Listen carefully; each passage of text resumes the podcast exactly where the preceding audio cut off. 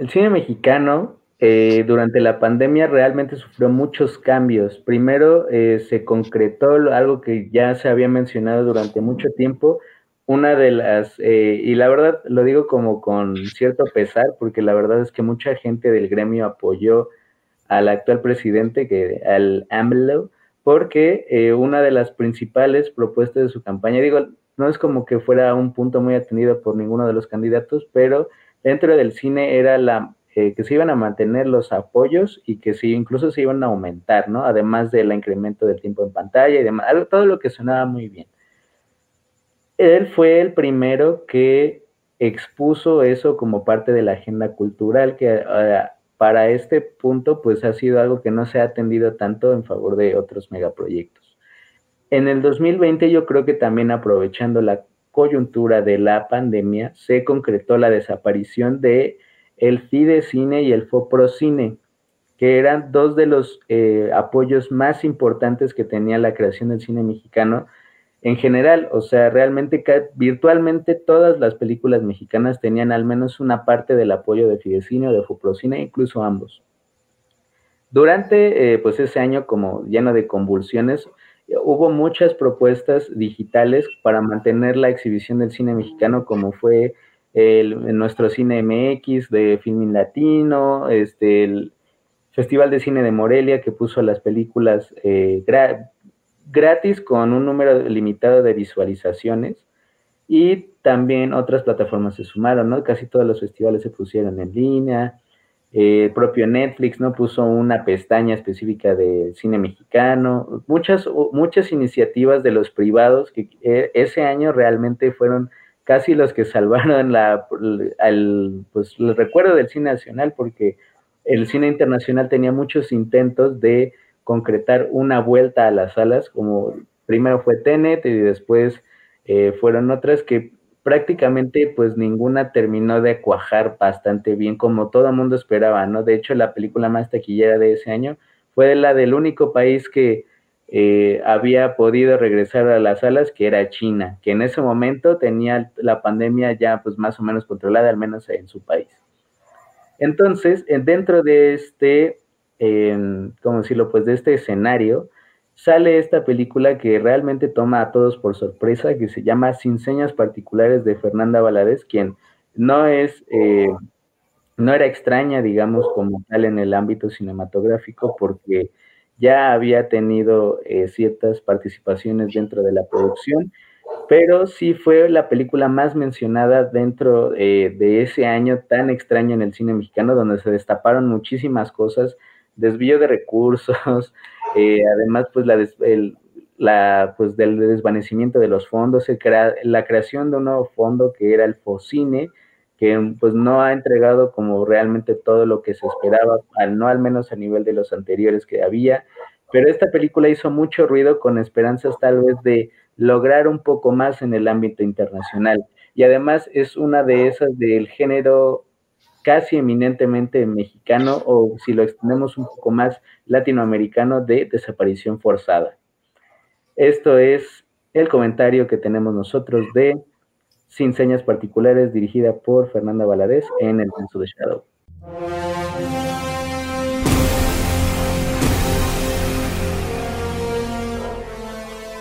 Estamos con el buen Juan Mejía y con una pantalla gris del Shadow para este capítulo y para el anterior vayan a escucharlo sobre El Hombre del Norte que nos lo aventamos también, peliculón, así como este, pero dime mi querido Juan, ¿qué te parece eh, sin señas particulares?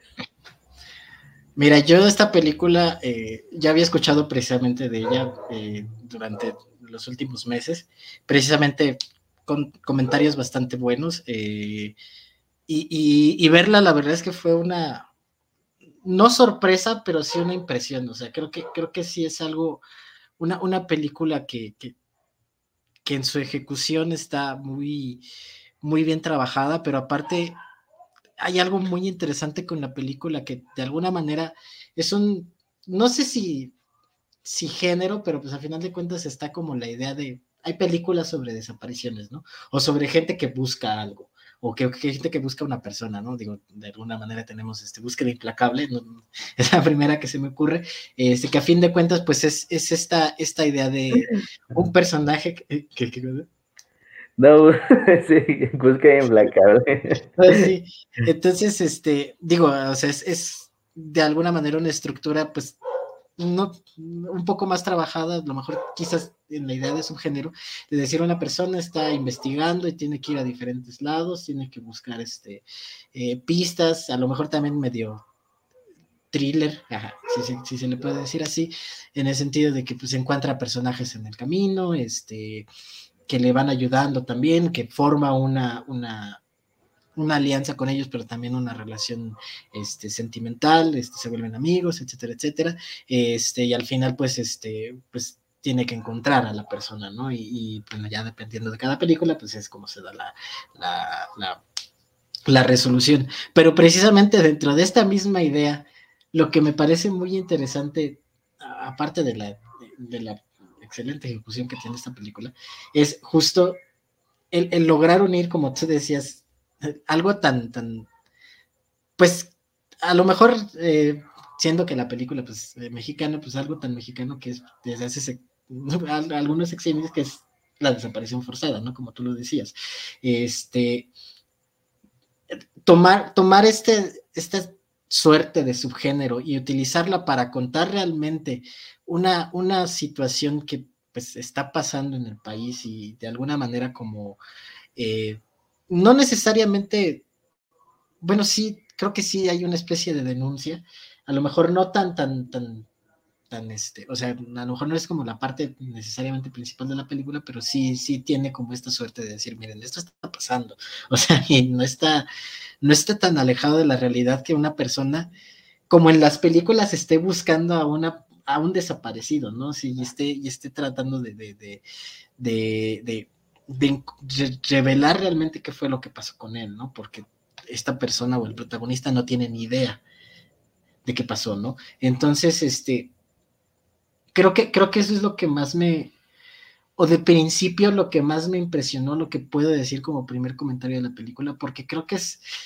es uno de sus, de sus mayores puntos, ¿no? Y creo que también es eh, parte de lo que se ha comentado de, de, la película, ¿no? Precisamente esta, esta unión entre un, una especie de estructura ya conocida con algo que, con una situación pues social, política que ha estado, eh, pues ha estado en el subconsciente de las personas eh, pues latinoamericanas y que pues, viven en, en, condiciones este, pues, bajo el, digo, la misma película lo muestra, ¿no? Bajo el narcotráfico, que no lo mencionan, que incluso es algo, ya lo mencionaremos, los silencios que tiene la misma película y cómo los maneja, pero eh, eh, este, bajo el narcotráfico y todo el asedio de que es la violencia en general, creo que es un, un, un super logro, ¿no? O sea, creo que sí es algo que, que, que merece como todas las, las palmas y bueno, ya, ya iremos platicando poquito a poquito qué es, qué es esas cosas tan particulares que,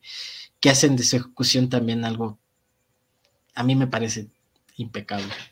Sí, eh, yo recuerdo, por ejemplo, sí que se hizo algo de ruido durante, al menos dentro del gremio, eh, dentro de eh, la pandemia, o sea, porque bueno, no había como mucho que ver y se hablaba mucho de la situación, por ejemplo, en general del cine mexicano, si realmente podía haber una recuperación a los años posteriores, o sea, porque ese año, o sea, todos teníamos la esperanza de, ¿no? De tal vez en diciembre ya, ¿no? O con las vacunas, ¿no? En chinga nos vamos a levantar y pues, madres, otro, otro año todavía. Entonces, eh, había como una búsqueda, yo, o al menos yo así lo sentía, una búsqueda como de un faro, de una película, o sea, realmente eh, no hay para mucho más, eh, de una película pues que liderara como ese cambio o al menos esa recuperación en torno a las salas, porque realmente no había una gran competencia dentro de ese festival de cine de Morelia, ¿no? O sea, como que no era un año muy lúcido, incluso si hubiera sido un año con las exhibiciones eh, normales, por así decirlo. Entonces, eh, pues sale esta película y además te encuentras con que es una ópera prima, de alguien que tiene trasfondo en el cine, o sea, ya había estado en producción, pero una ópera prima, además eh, dirigida por una mujer, ¿no? Que no hay muchas oportunidades eh, dentro de mujeres cineastas, o sea, no es algo que se hable todos los días, y además de algo eh, terriblemente actual, ¿no? O sea, con una ejecución bárbara, por ejemplo, y algo que yo recuerdo mucho al principio de la película, las sensaciones, pues, del camino de un personaje solitario, ¿no? O sea, incluso en la forma en la que está encuadrada casi toda la película, que es eh, la mujer de espaldas, tirada de espaldas, o al menos para que se vea nada más los escenarios hacia donde ella va caminando, estrictamente caminando o en un, pequeño transporte. Eh, pero, o sea, es el, recorrido de diferentes escenarios, que es eh, finalmente el recorrido de espaldas, al no darle estrictamente una cara, no todo el tiempo al menos a la protagonista, pues de cualquier familiar de una persona desaparecida, ¿no? O sea, de alguien que emprende una búsqueda literalmente por saber si su familiar está vivo o, algo que se menciona más adelante, o sea, que se representa eh, en cómo funciona también las, no todas las desapariciones terminan en muerte, eh, si está trabajando con estas personas, si se ha dedicado a otra cosa, si escapó, o sea, que incluso son versiones que maneja la propia autoridad, ¿no? De, se escapó, o sea, si tal pasó tal, se escapó y nada más, ¿no? O sea, no, no, no le pasó nada o sea, son muchas aristas dentro de un caso de desaparición que se manejan y además, eh, pues, yo sí creo que una ejecución de una planeación de ese tipo muy impresionante, a decir verdad. O sea, no es una película convencional, digamos, tirada así como hemos mencionado antes de esas reglas de entra a un cuarto, sale de un cuarto y ahí acaba la escena, no. Sino son varios escenarios y varias situaciones que enfrenta una protagonista virtualmente sin rostro. O sea, eso para mí creo que es una de las ideas plasmadas de forma más inteligente en la película. Justo esto de, dentro de la planeación y de cómo se maneja esta persona en, los espacios, eh, bueno, la protagonista, también algo que, me parece como interesante y, es, y, con eso me refería a los silencios, es que hay muchas veces en la que la protagonista habla con espaldas pues, o sea, que, que, la protagonista, que nosotros como espectadores no alcanzamos a ver, eh, tú hablabas de las caras, no alcanzamos a ver las caras de las personas con las que está hablando, ¿no? O sea, también eh, a lo mejor en, una construcción más en el sentido que tú decías, ¿no? De que la persona, esta persona está sola, ¿no? O sea, y por más que a lo mejor las la, gente con la que habla les quiere, le quiere ayudar y todo, pues a final de cuentas ellos tampoco pueden, o sea, y, por ejemplo, en la escena donde, en la del baño, o sea, esta, esta chava que se le acerca y todo, pues la realidad es que no puede hacer mucho, ¿no? O sea, le dicen, no, le preguntan esas cosas por aquí, ¿no? O sea, y a final de cuentas, pues uno, uno eh, como espectador también se queda con la intriga, ¿no? De decir, bueno, que, quién es esta persona o todo, pero a final de cuentas, pues es, eh, te dan a entender, o al menos yo entiendo que pues es una persona dentro de un montón con las que tienes que, que, que, esta persona, el personaje principal, tiene que hablar para poder encontrar algo de información, porque tampoco es como que como que encuentre todo de golpe, ¿no? O sea, precisamente dentro de esta misma estructura de búsqueda, de búsqueda de un desaparecido, pues tiene que ir este, sacando información y sacando información, ¿no? Eh, que a final de cuentas, pues sí, pues hasta, hasta, esa, hasta, bueno, ahorita que lo pienso, pues tuvo bastante suerte, ¿no? O sea, de llegar hasta, hasta donde llegó, ¿no? O sea, digo, pensando en la realidad, igual ni no hubiera llegado tan lejos, ¿no? Lamentablemente. No, pero, pero vaya, o sea, creo que incluso dentro de la, dentro de esta, de esta narrativa, eh, creo que también, por ejemplo, la persona con la que habla en el, en el, no sé si es el ministerio, o sea, con la que va con su, con su comadre a buscar a los dos chamaquitos, este, pues también esta persona está de espaldas, ¿no? El, el de, no sé qué sea, ¿no? Yo supongo que es un ministerio o algo por el estilo, pero, o sea, es una especie como de estación policial, este, justamente, ¿no? O sea, también es una, es una especie de desesperanza de decir, bueno, bueno, a mí, a mí como que sí me da esta impresión, ¿no? De, literal no le estoy viendo la, o sea, son, son espaldas, ¿no? O sea, no estoy hablando con nadie, parece que no estoy hablando con nadie.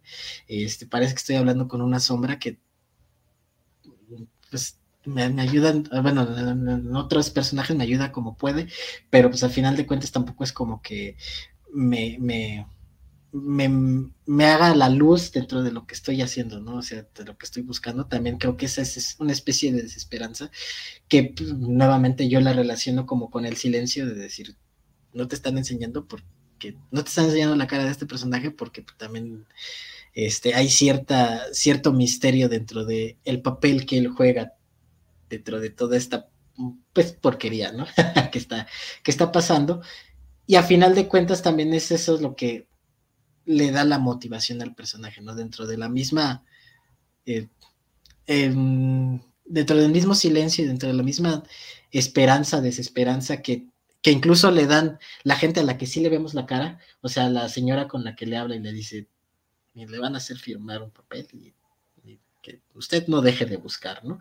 Y la esperanza del chavo este que se encuentra después, eh, y la esperanza de la, de la comadre, etcétera, etcétera, o sea, e, estas motivaciones del personaje tanto, tanto funcionan en la narrativa de la misma película, como nuevamente, ¿no? Como a final de cuentas, sí es algo que, te imaginas, o sea, este, este diálogo que tiene pues, específicamente con la señora eh, que está buscando también a su hijo, pues es, pues es, o sea, toda la película es desgarradora, pero en ese, en ese sentido, en ese momento también dices, ahora sí que, ay, sí pasa, ¿no?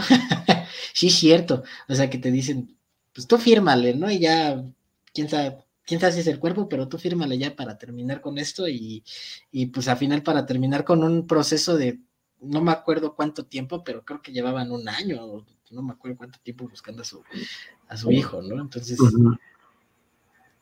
que pues es, o sea, es, creo que el, el, el retrato es muy fiel, o sea, y no sé, o sea, la verdad no, no me, como que cuando se mencionan este tipo de temas, o sea, eh, hay veces, por ejemplo, yo creo que en, que la, el comentario cinematográfico también tal vez peca de, ¿cómo decirlo? Tal vez como de condescendiente, porque finalmente hacer una película de estas muchas veces es de alguien, muchas veces, o sea, no es universal, de alguien que pues lo ha vivido o que conoce un caso muy cercano o, demás, ¿no? O hay veces en las que, en este, como es aquí, pues sale una necesidad tal vez de manifestarse en torno a algo y, el comentario tal vez obvia algunas otras cosas de, de, la película con una palabra que es como, por ejemplo, respeto, ¿no? O sea, respeto como al diferente proceso que cada quien puede vivir. Yo creo que más allá, o sea, yo creo que fuera de, del respeto, yo creo que una forma muy respetuosa, eh, por decirlo así, de, de hablar sobre este tema es en realidad mostrar todas las aristas, ¿no? O sea, desde la desesperación de, del familiar, la frialdad de los conocidos, o sea, el, conocido que incluso no sabe como bien a bien qué decir, o sea, o los servidores públicos, ¿no? O sea, que finalmente casi todos, como bien dijiste, se tiran también sin rostro, ¿no? O sea, son voces nada más, porque realmente no estás encarando a alguien que, no te, alguien, ese alguien no te está dando la cara porque finalmente no entiende tu proceso, tu dolor, tu desesperación o incluso tu propia resignación a saber que tú vas mecánicamente hacia adelante en favor de encontrar como cualquier cosa, ¿no? O sea, una pista, algún indicio de donde se puedan llevar a todas las personas, si ese, no sé cómo decirlo, o sea, cómo lo digan ellos, o sea, carga ese lote, fue mandado a trabajar, o si es el, o los fueron asesinados, realmente no, o sea, no lo sabes, ¿no? O sea, es eh, un proceso incluso que se ve desgastante en la manera en la que incluso se tira. No digo que, o sea, no digo que la película sea desgastante, sino que da la sensación de que realmente es algo que te va acabando poco a poco, ¿no? Porque real, ¿cuántas respuestas puedes encontrar en un país como este? Muy, muy, muy pocas.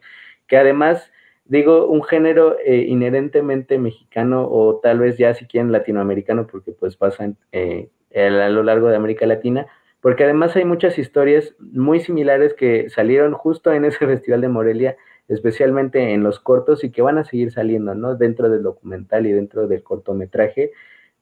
Pero creo que esta película destaca especialmente por estas virtudes narrativas que, que habíamos mencionado, la de no caras, eh, eh, además la forma en la que está encuadrada la película, que todo parece con una iluminación bastante natural, o sea, creo que eso habrá sido un reto muy importante para la producción, eh, encontrar un punto de iluminación natural, casi mucha oscuridad, o sea, mucha oscuridad con mucho sentido, porque finalmente cómo es, cómo más te lo imaginas, ¿no? Cómo más que esta persona caminando hasta, pues, hasta la noche, ¿no? A, ver qué podemos encontrar.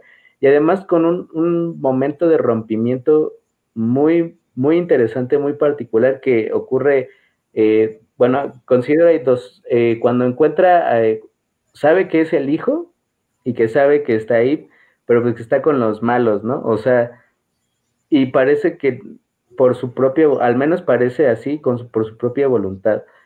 Y, después lo de la escena del diablo, o sea, yo ahorita doy lo de, eso, la, esa escena del, creo que es una de las formas más imaginativas y con más sentido que he visto en cualquier película mexicana, porque ese recurso del diablo no es estrictamente de Fernanda Valadez, antes ya lo había hecho por el, este güey Raigadas, eh, obviamente en una historia mucho más viajada y nada ejecutada, o sea, nada amalgamada, pero a ese momento, o sea, te hace mucho sentido porque realmente es incluso una composición, un enunciado poético hacia una realidad absolutamente cruda, ¿no? O sea, algo lírico dentro de una realidad absolutamente cruda, que creo que es además una idea y, o sea, alguien de alguien que tiene toda la idea y todo el sentido de lo que está haciendo. Sí, esa escena también de, o sea, desde que lo empieza a narrar, este, eh, también, ah, bueno, dentro de, de, la narración que hace esta persona y que, pues, al final de cuentas es el último punto que, que ella encuentra para, para encontrar a su hijo, saber más o menos qué fue lo que pasó. O sea, está interesante también, creo que algo que hacen, que es que primero te lo ponen de espaldas, justo como todas las personas que, con las que habló, pero en el, en el momento en el que se va a revelar que él sí sabe algo y realmente sí sabe lo que pasó, este, es cuando le muestran la cara, ¿no? Y, creo que también es cuando eh, hay algo también, como tú dices, interesante, que pues al final de cuentas cuando están hablando, pues sí, está muy enfocada en la persona, ¿no?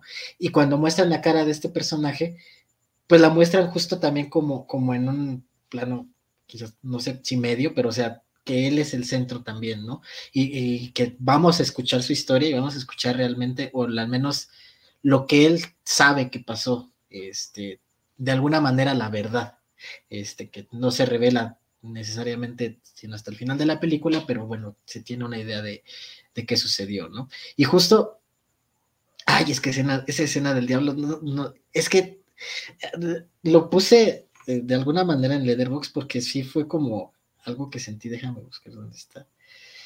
Eh, ah, la silueta del diablo es despreciable, impotente y aterradora, porque realmente sí, o sea, tú la ves y dices, o sea, dentro de todo lo que está pasando, dentro de la, de la narrativa, el fuego, también eh, las voces que escuchas alrededor, que otra vez no ves las caras necesariamente de las personas que están gritando, pero, pero precisamente por lo que están diciendo y por no me acuerdo si hay disparos o machetazos, no me acuerdo bien qué, qué, qué, es lo que hay, pero, o sea, se entiende que están este, amedrentando y asesinando y son sanguinarios, pues.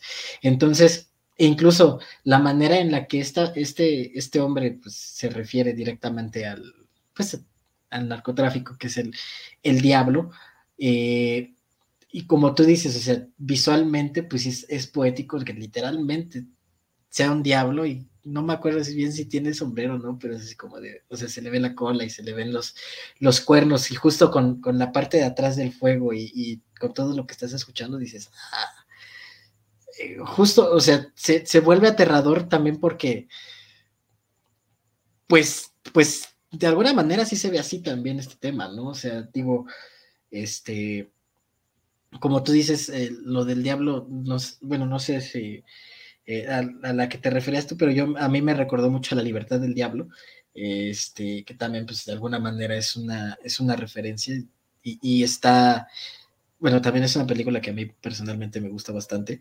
este, pero sí, o sea, esta referencia del diablo, pues a final de cuentas es un ente, o, se precisamente es poético porque se, es, se refiere a un ente que necesariamente o no necesariamente a lo mejor es como corporal, sino que pues es, es algo, que está así como en, en el aire, ¿no? de alguna manera, que también como el mismo diablo de alguna u otra manera está vigilando, es, es, vigilante también, este, es causa, es como rey de los males, de alguna manera, o sea, dentro de, lo que pasa en la película y de lo que pasa en esa escena, pues de alguna manera se entiende que él es el, el, que lo está causando, ¿no? O de alguna manera el que está generando toda esta maldad y toda esta, esta sangre que se está derramando es por él.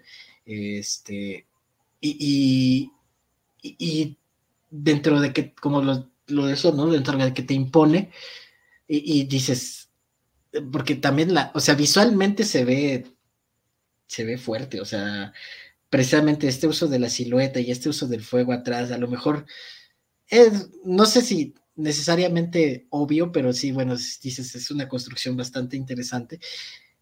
O sea, también como, como es, es, disgustante, ¿no? O sea, te estás escuchando, o después de que escuchaste todo lo que pasó y todo, pues dices, madres, ¿no? O sea, si, si dices, este güey es el, ahora sí que es el mismísimo diablo, ¿no? Y a final de cuentas, pues es una referencia o es, una, es un simbolismo a, pues a la violencia que, que, genera el, narcotráfico, que a final de cuentas, pues es parte de eso, ¿no?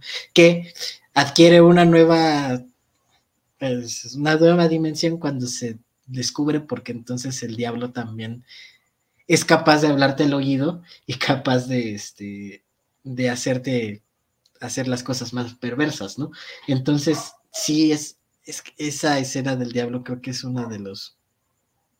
Es una escena muy impactante, es una escena que honestamente sí se me va a quedar por bastante y es una escena que bueno, por mi parte sí va a ser como referenciada en mi cabeza cuando oiga hablar del tema, porque sí, a final de cuentas, pues es como, eh, es algo de lo que, algo que está en boca de todos, pero que dentro que también es como tabú y también es como el, te va a llevar el chamuco, ¿no? Entonces, a final de cuentas también es, es parte de, de esa imaginación que la misma película que se maneja en toda la película, pero que aquí dentro, o sea, realmente es un punto climático, ¿no? Y seguido también de un punto climático todavía, un punto conclusivo y climático que dices, ay, ah, caray. Sí, yo lo planteaba como, como climático, como poético, como lírico tal vez, porque, bueno, o sea, es una explicación fantástica a un fenómeno real. O sea, y además porque, o sea, en este país con tantas cosas que suceden, realmente te preguntas, es que esto no puede ser como estrictamente humano, o sea, esto, la, este nivel de maldad tiene que venir directamente del diablo. O sea, en este país esa es la única explicación que puedes encontrar. Bueno, en este país y en Latinoamérica, tercer mundo, entre comillas, ¿no? O sea, porque te preguntas, ¿cómo alguien puede actuar así y vivir al día siguiente, ¿no? O sea, vivir con toda naturalidad al día siguiente. Que si viven o si pagan o no pagan, ya es como cuestión de las creencias individuales. ¿no? Pero, o sea, finalmente ya hay un daño, además un daño que lo ves repetidamente todos los días, todos los días, todos los días, en cuanto a la desaparición forzada, y que eh, finalmente, o sea, este es el primer gran exponente del cine de desaparición forzada. O sea, así probablemente se vaya a recordar. Y me refiero a recordar como en un, en un estricto sentido eh, ¿cómo decir? Periodístico, ojalá.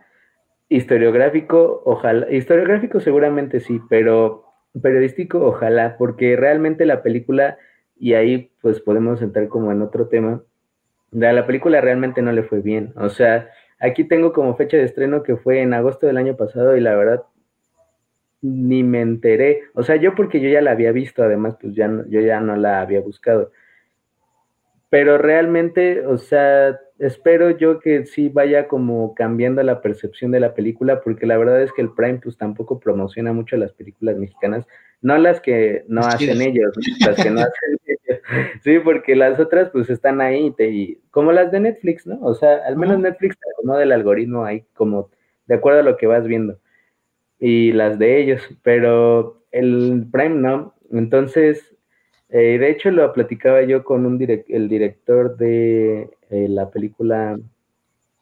Ay, no me acuerdo. Pero bueno, él decía que lo habían subido su película Prime y que no, o sea, él temía que la película se ahogara en el, en el catálogo tan abultado que hay ahí, porque ahí no te acomoda de acuerdo a las recomendaciones de tus preferencias, sino que tú tienes que ir a buscar la película con el nombre.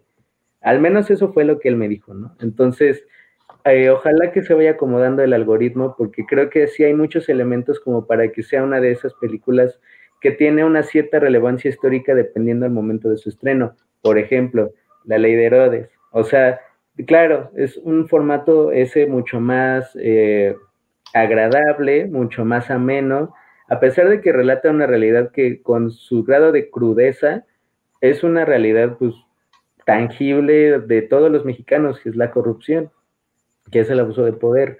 Y además que pues es incluso una anécdota en varios pueblos, ¿no? O sea, el linchamiento a gobernadores por abusos, ¿no? Algo que no se reporta tanto ya en la actualidad, pero que está documentado que ha pasado. Entonces yo creo que sí podría ser una de esas películas que alcanza ese nivel de relevancia a posterior, porque trata algo que es, va cambiando conforme cambia la realidad mexicana, ¿no? Antes se hablaba de la guerra, o sea, de la guerra y de la muerte ahí. Ahora se habla de las desapariciones. ¿Qué le pasa a toda esa gente? ¿Cómo es que te explicas que tanta gente desaparezca así como así? Creo que esta película en la técnica, en, en función de la realidad, siendo una historia de ficción técnicamente, porque no está retratando el caso de una persona real, técnicamente es una historia de ficción, pero pues una ficción con un rigor y una potencia documental. O sea, creo que eso es muy valioso, especialmente en una cinematografía tan seca, o bueno, tan secada, porque la verdad es que desde que sabíamos, sabíamos que desde que lo estaban anunciando, lo que se tentaba con esa idea de desaparecer los fondos, la producción ya al menos, ¿qué te gusta? 10 años no se iba a recuperar. O sea, los, las cifras de 150 películas estrenadas, 170 películas estrenadas que presumían los gobiernos anteriores, ya no va a existir, va a tomar muchísimo tiempo en recuperarse. Entonces, si eh, tomamos en cuenta que de esas 170 se ven 30, 40, ya si bien va, de 100 ahora que vayan a ser 90, se van a ver todavía menos. Entonces, eh, espero que se recomponga un camino historiográfico en compañía del público para una película que creo que puede ser muy importante. Y aparte, digo, eh, entiendo un poco eh, la parte de, de por qué, por ejemplo, la ley de Herodes incluso el infierno, que también hablan de temas pues escabrosos, este, pues se tienen en, tan alta estima, ¿no? Porque a final de cuentas son, son buenas películas, a mí me, gustan bastante, este, pero creo que también lo que tienen es que son mucho más, este, ¿cómo decirlo? Agresivas en el sentido mm. de golpe de la palabra, ¿no? O sea, que pueden generar más morbo, si quieres verlo así, ¿no? En el sentido de que, bueno, esta película es un poquito, si bien habla de un tema bastante fuerte y tiene, tiene cosas eh, interesantes en sentido de, agresividad y de violencia. Creo que no alcanzan a la, escena de cortarle el dedo a Silverio de, del infierno, ¿no? O, la, o el corte de cabeza con el que empieza la ley de Herodes, ¿no? Eh, digo, a final de cuentas, creo que, creo que entiendo por dónde va. A final de cuentas, también pues, por algo están las. Por algo tenemos periódicos como el Metro y el Gráfico, digo, como que de alguna manera sí nos llama. Pero a lo que voy es que esta película de alguna manera, e, entre su creatividad, entre la forma en la que se estructura, entre el tema que toca, creo que es una película también accesible, o sea, no es una película que o sea, sí es una película que podrías ver en la cineteca, o sea, como, como, como en este sentido de película de cineteca, entre comillas, pero también creo que es una película que, que, bastante digerible dentro de la idea de la narrativa y todo, ¿no? Este, o sea, no necesariamente, uh, ¿cómo, decirlo? A lo mejor, por ejemplo, eh, como, como Sueño en otro idioma, también, que es una, es una muy buena película, que también de alguna manera es una película bastante, con, sus matices este, eh, dentro de la narrativa y todo, pero a final de cuentas es una historia que puedes ir siguiendo y que puedes, este, puedes, eh, en, sí, encariñarte a lo mejor con la trama y todo. Y creo que esta película también, también puede tener eso, ¿no? O sea, no necesariamente es una película que te pueda así, no es una película así. Este, no es para dormir, no es cine para dormir. Ajá. No sé, yo en eso de, accesible, sí, la neta no creo. O sea, no, no porque sea compleja como tal, la neta no lo es. No, no es en el sentido de la trama lineal, no, porque, o sea, los simbolismos de lo del diablo y todo eso, por ejemplo, hay quien seguro lo ve y diga, dice, qué mamada, ¿no? O sea, ¿qué, qué es eso? Pero, pero ya que lo, o sea, que lo piensas como en un sentido un poquito más de interpretación, interpretación muy franca, decir verdad, creo que no hay mucho que pensar en eso, o sea, es una idea, eh, o sea, configurativa que puedes entender fácilmente. ahora, no creo que, el, por ejemplo, y no digo que sea estrictamente de las películas lentas que nos gustan, pero lo es un poquito. O sea, creo que no es tan accesible el formato como, por ejemplo, la neta, como una franca comedia que es La Ley de ah, o que es este. El ah, infierno, que es una comedia como gore, ¿no? O sea, porque realmente, sí, en términos de, agresividad y de frontalidad frente al tema, sí es, cambia mucho. Me refiero, o sea, pero creo que sí es la primera, la primera película que trata como tal el tema de una forma abierta y franca y además lo hace con mucha virtud. O sea, porque realmente, o sea, películas, hay muy pocas películas malas que se recuerdan sabiendo que son malas, o sea, tratando de un tema. Eh, como por ejemplo, porque la neta, pues es que sí las hay, y más en el cine, en el cine nacional. Hay una, perdón, no me acuerdo cómo se llama, pero es de migración, que también yo, no, a lo mejor no es tan recordada, no me acuerdo cómo se llama, pero sale el, este, ay, tampoco me acuerdo. El, uno, el de Matando Cabos, el, chino, no me acuerdo cómo se llama. Que tal, bueno, nada más como referencia, que sí, justo, se trata del tema de la migración y según este, un pollero, que, pero está así súper, mm, mm. muy, mala, no me acuerdo cómo se llama, pero sí. Me acordé de otra, eh, Un día sin mexicanos. Eh, una película que trata bien o mal de la migración, o lo que pues fue durante, cuando se cayó la reforma migratoria, pésima. pero es una película muy recordada por el tema. Eh, y digo, pasa, son casos muy contados. Esta no es una mala película, pero es un formato un poquito más complejo, creo yo. O sea, como dices, es una película que sí verías en la cineteca a las 2 de la tarde. Empieza al, de 6, eh, la, la, tiene funciones primero a las 6 y a las 8, y después, si la neta, yo sí la veo convertida a la película de las 2 o a la película de las 2 y de las 5, que ya es el estudiantes y viejitos, ¿no? Y clavado, gente clavada como nosotros, ¿no? Que un día encuentra tiempo y va a verla. Yo sí la veo convertida así. Ahora, lo de la plataforma le puede ayudar mucho a posterior. O sea, creo que si se queda ahí, tal vez haya un nuevo aire conforme vayan surgiendo algún otro movimiento fortuito como hubo dentro de la pandemia, hubo mucho, de esas listas que traen las mismas películas, pero a lo mejor, pues alguna de esas se alcanza de meter esta y, ya y ya cambia la percepción de una forma más o menos natural de la película. Eh, o sea, como por ejemplo ha ganado mucho reciente reconocimiento eh, las películas de Tabuada, ¿no? O sea, su cine de terror. Eh, antes, en los 90, pues eran películas apestadas, eran culerísimas, o sea, así se les tenía concebido conforme pasaron los años se fueron viendo como películas de género muy, muy decentes, ¿no? Hasta buenas. Es lo que espero que pase con esta película, no porque se vea ahorita como una película mala, sino que a posteriori se le vea como una película relevante, importante, o que en su momento fue de las primeras en hablar de algo que sucedía en el país. No estoy seguro, pero estoy eh, un 40% de seguro de que ya lo vi en alguna lista. O sea, sí, sí siento que eh, dentro de, la pasada que se da, precisamente eh, en listas en las que está, por ejemplo, Sueño en otro idioma, que ya son como un poco más actualizadas o que, tienen películas un poco más para acá. O sea, creo que estoy casi seguro que sí ya la vi. Entonces yo creo que es que sí es, es este, o sea, a nivel tema y a nivel ejecución, creo que sí es bastante relevante y creo que cualquier, o a lo mejor no cualquier persona, pero creo que sí es, es, es fácil de reconocer, o sea, si, si, si tú la ves, dices, ay, ah, caray, ¿no? Eh, incluso, bueno, eh, pasando justo a lo de, a lo del final, ¿no? O sea, justo creo que sí es una película que incluso te deja con este, con este sentimiento amargo también de, de, de otras, este, por ejemplo, ¿no?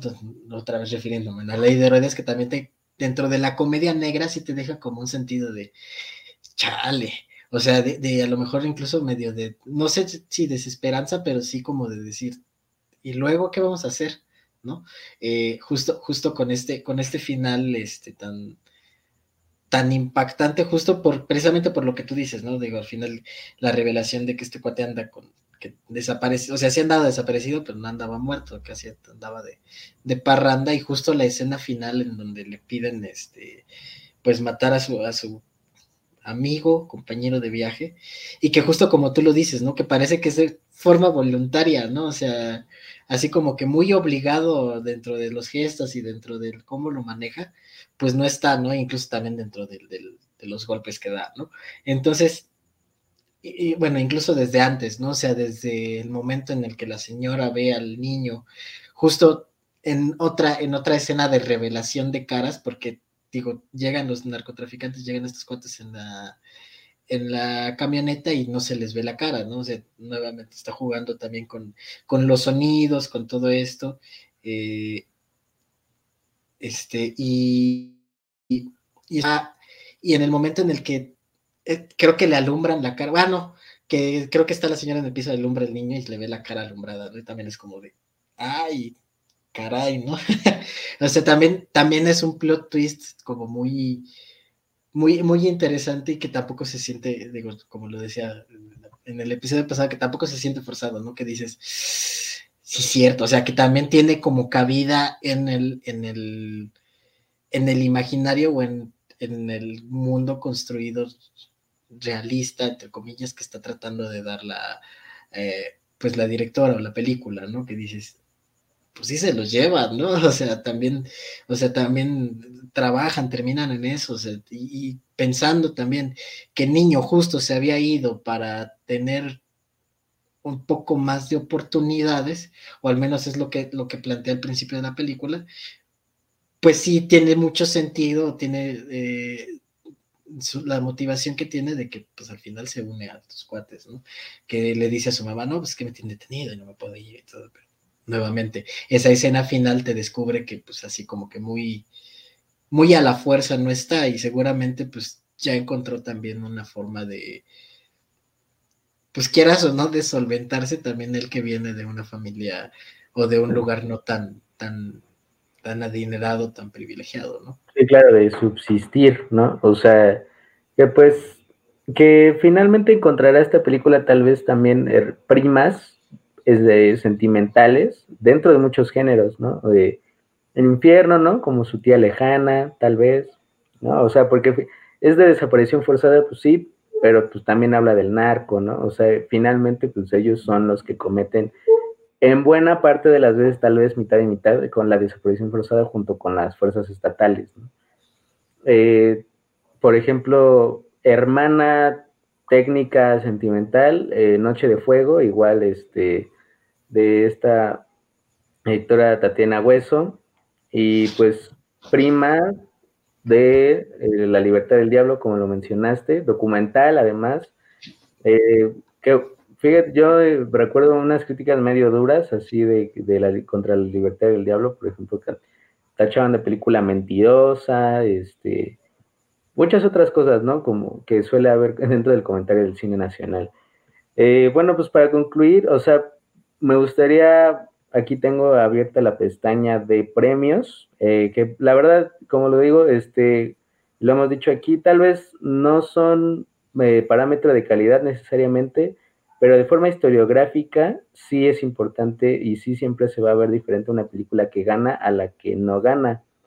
Y en este caso, eh, los premios más ignorados del, de México, los Ariel, tiene aquí nueve premios, según yo, a solo uno del el récord histórico que lo tiene eh, la cuarta compañía con 10. Tiene premio Mejor Edición, que además ganó la directora también como editora, Fernanda Valadez. Mejor fotografía, Claudia Becerril. Mejor ópera prima, por supuesto. Mejores efectos visuales, que lo ganaron como 10 personas. Mejor guion original, mejor coactuación masculina, mejor actriz, mejor dirección, mejor película, obviamente. En Sundance ganó premio de la audiencia en competencia dramática de cine internacional, premio del jurado de cine dramático y en el Festival de Cine Morelia también ganó todo, ojo a largometraje, premio del público y ojito a mejor actriz. O sea, una ese año, con todas las de las condiciones y todo, pero de todas formas, arrasó por completo la película. y pues como siempre pasa, la verdad es algo muy difícil competir y en ese año pues ya se estaba estrenando que Dune y que todas las, las grandes que se habían atrasado. Pero es una película pues que sacó la cabeza, ¿no? Al menos, o sea, yo eh, en estos años, pues hasta que se normalice el calendario de las películas que no habían estrenado, que yo creo que va a ser todavía hasta el otro año. Sí. Eh, porque, por ejemplo, las que apenas hubo una... Ah, El Hombre Araña. El Hombre Araña estaba puesta para este año y se retrasó hacia el otro. Y pues como sea, eh, sí, o sea, yo también, la neta, pues esa es una de las que, sí quiero ver genuinamente, ¿no? Pero pues hasta yo creo que hasta el otro año pues se van a poder empezar a poder ver esas películas que asomaran la cabeza así tal cual a la cabeza de ver pues que no hubiera como mucha competencia. Ya hay ejemplos de películas que han conseguido su nichito, como Sueño en otro idioma, bien mencionas, que estrenó junto con Infinity War, o sea, condenada, al, condenada a la muerte. y, es, y fíjate que esa es la película del entonces presidente de la academia. Híjole, entonces esa película tenía un peso político importante. Esta película esperemos que con la plataforma y todo eso vaya encontrando su caminito, sus aires, sus diferentes aires. Y pues yo la recomiendo ampliamente, creo que es una película brillante en muchos aspectos, uno de los mejores debuts de los que se puede hablar en el cine nacional. Eh, a la luz de pues otras grandes películas, ¿no? Amores Perros, ¿no? Película debut también. Eh, solo con tu pareja, tal vez más o menos, ¿no? Pero creo que de relevancia sí, esta se las lleva a esas con creces, porque no hay película más relevante ahorita pues, que trate la violencia, ¿no? Entonces la recomiendo yo ampliamente, está en Prime.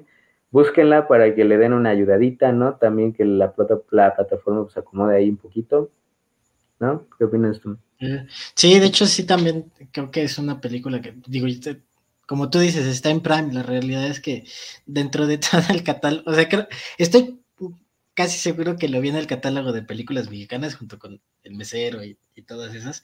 Entonces, este, bueno, digo, si la encuentran dentro de, de, de, eso, pues sí, denle una checada. La verdad es que está.